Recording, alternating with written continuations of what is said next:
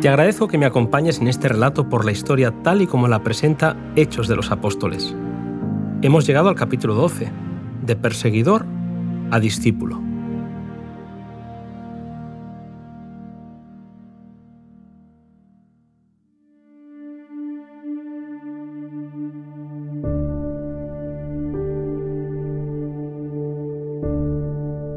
Aunque ciudadano romano por nacimiento, Saulo de Tarso era de linaje judío y había sido educado en Jerusalén por los más eminentes rabinos.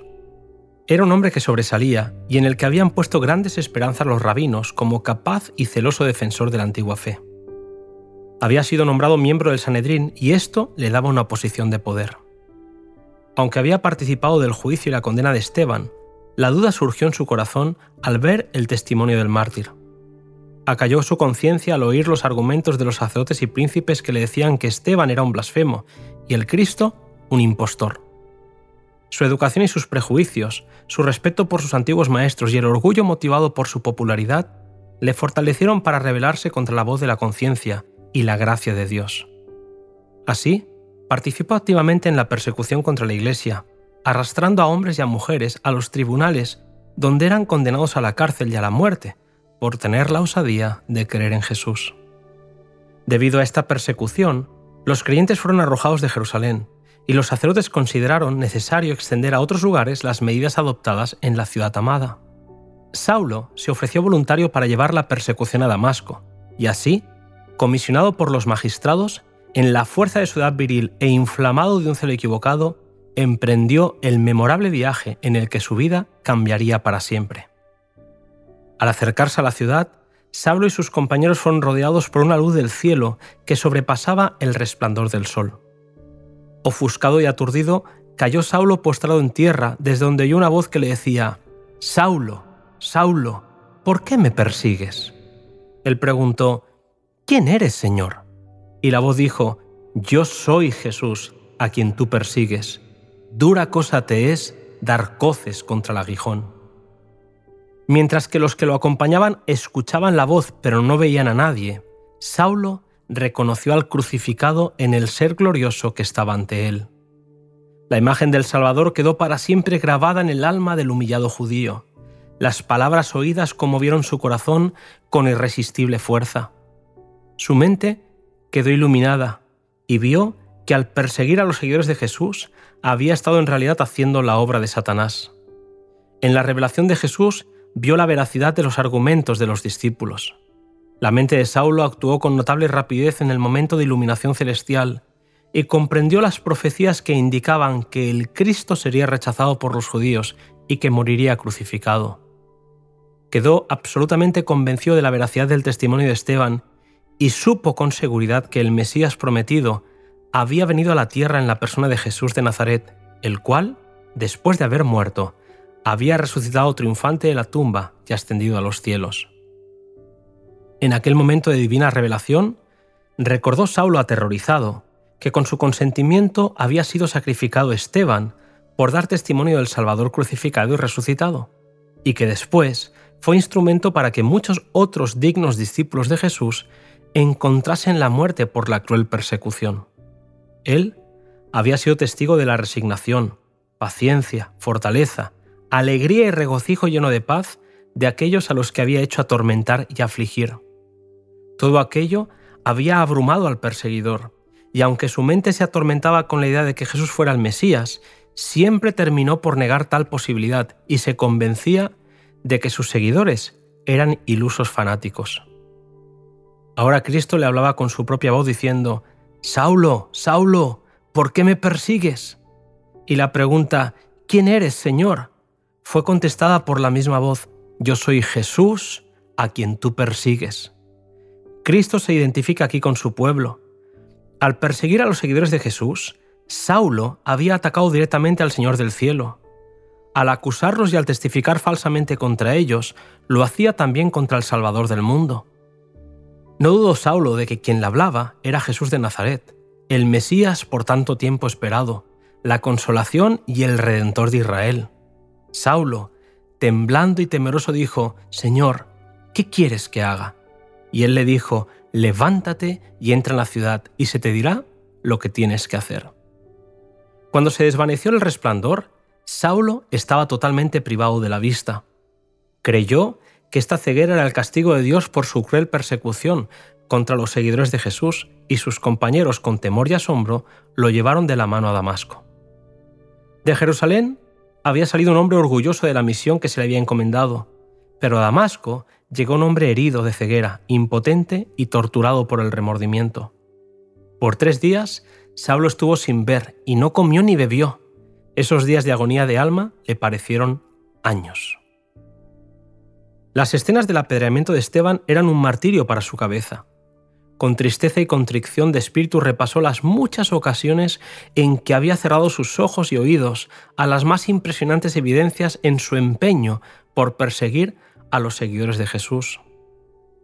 Mientras él estaba solo y atravesaba un momento de riguroso examen propio y humillación de espíritu, los creyentes temían que pudiera estar simulando a fin de engañarlos más fácilmente, pues conocían claramente cuál era el propósito de su viaje. Saulo estaba solo, privado de toda simpatía humana. Toda su esperanza era la misericordia de Dios y a él recurrió con corazón contrito. Durante horas repasó las profecías asombrándose de lo ciego que había estado él y los judíos al rechazar a Jesús como el Mesías prometido. Al entregarse completamente al poder convincente del Espíritu, todo le parecía claro. Vio los errores de su vida y comprendió que él, como orgulloso fariseo, había confiado en la justicia de sus buenas obras. Ahora se sabía indigno e invocó humildemente los méritos de un Salvador crucificado y resucitado anhelaba la armonía y comunión con Dios y elevaba fervientes súplicas al trono de gracia en su deseo de obtener perdón y aceptación. Cristo y su justicia llegaron a ser para Saulo lo más bonito del mundo. Su conversión es una impresionante evidencia del poder milagroso del Espíritu Santo para convencer de pecado a los hombres. Había creído que Jesús menospreció la ley de Dios, pero ahora veía claramente que Jesús había venido al mundo con el expreso propósito de vindicar la ley de su Padre. Entendió que Jesús era el origen y el cumplimiento de los sacrificios que hallaron su consumación en la crucifixión. Elena White nos dice que en el relato de la conversión de Saulo se nos dan importantes principios que deberíamos tener siempre presentes. Cuando éste se encontró con Jesús y preguntó por lo que debía hacer, el Salvador lo puso en contacto con su iglesia, para que conociera allí la voluntad de Dios concerniente a él. Cristo realizó la obra de revelación y convicción, y ahora el penitente estaba en condición de aprender de aquellos a quienes Dios ordenó para que enseñaran su verdad.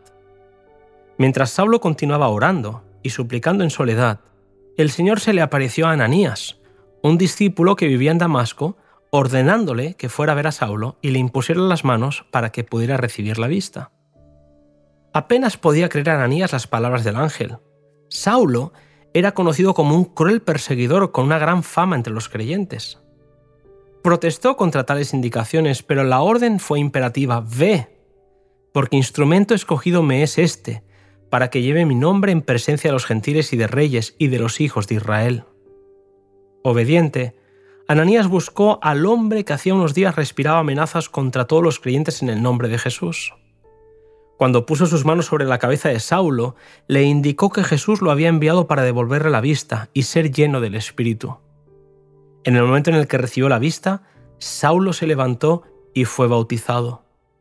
De esta manera, nos dice Elena White, confirmó la autoridad de su iglesia organizada y puso a Saulo en relación con los que serían sus instrumentos para dirigir a los pecadores arrepentidos en el camino de la vida. Ella dice que muchos tienen la idea de que son responsables ante Cristo solo por la luz y experiencia, y que no dependen de sus seguidores reconocidos en la tierra. Si bien es cierto que Jesús tiene toda potestad, tanto en el cielo como en la tierra, también es cierto que Él respeta los medios que ha dispuesto para la iluminación y salvación de los hombres dirige a los pecadores a la iglesia, que Él ha puesto como un medio de comunicar luz al mundo. Cuando en medio de su ciego error y prejuicio se le dio a Saulo una revelación del Cristo al que perseguía, se lo colocó en directa comunicación con la iglesia, que es la luz del mundo. En este caso, Ananías representa a Cristo y también representa a los ministros de Cristo en la tierra asignados para que actúen por él. En lugar de Cristo, Ananías toca los ojos de Saulo para que reciba la vista, coloca sus manos sobre él y mientras ora en el nombre de Cristo, Saulo recibe el Espíritu Santo. Todo se hace en el nombre y por la autoridad de Cristo. Cristo es la fuente y la Iglesia es el medio de comunicación.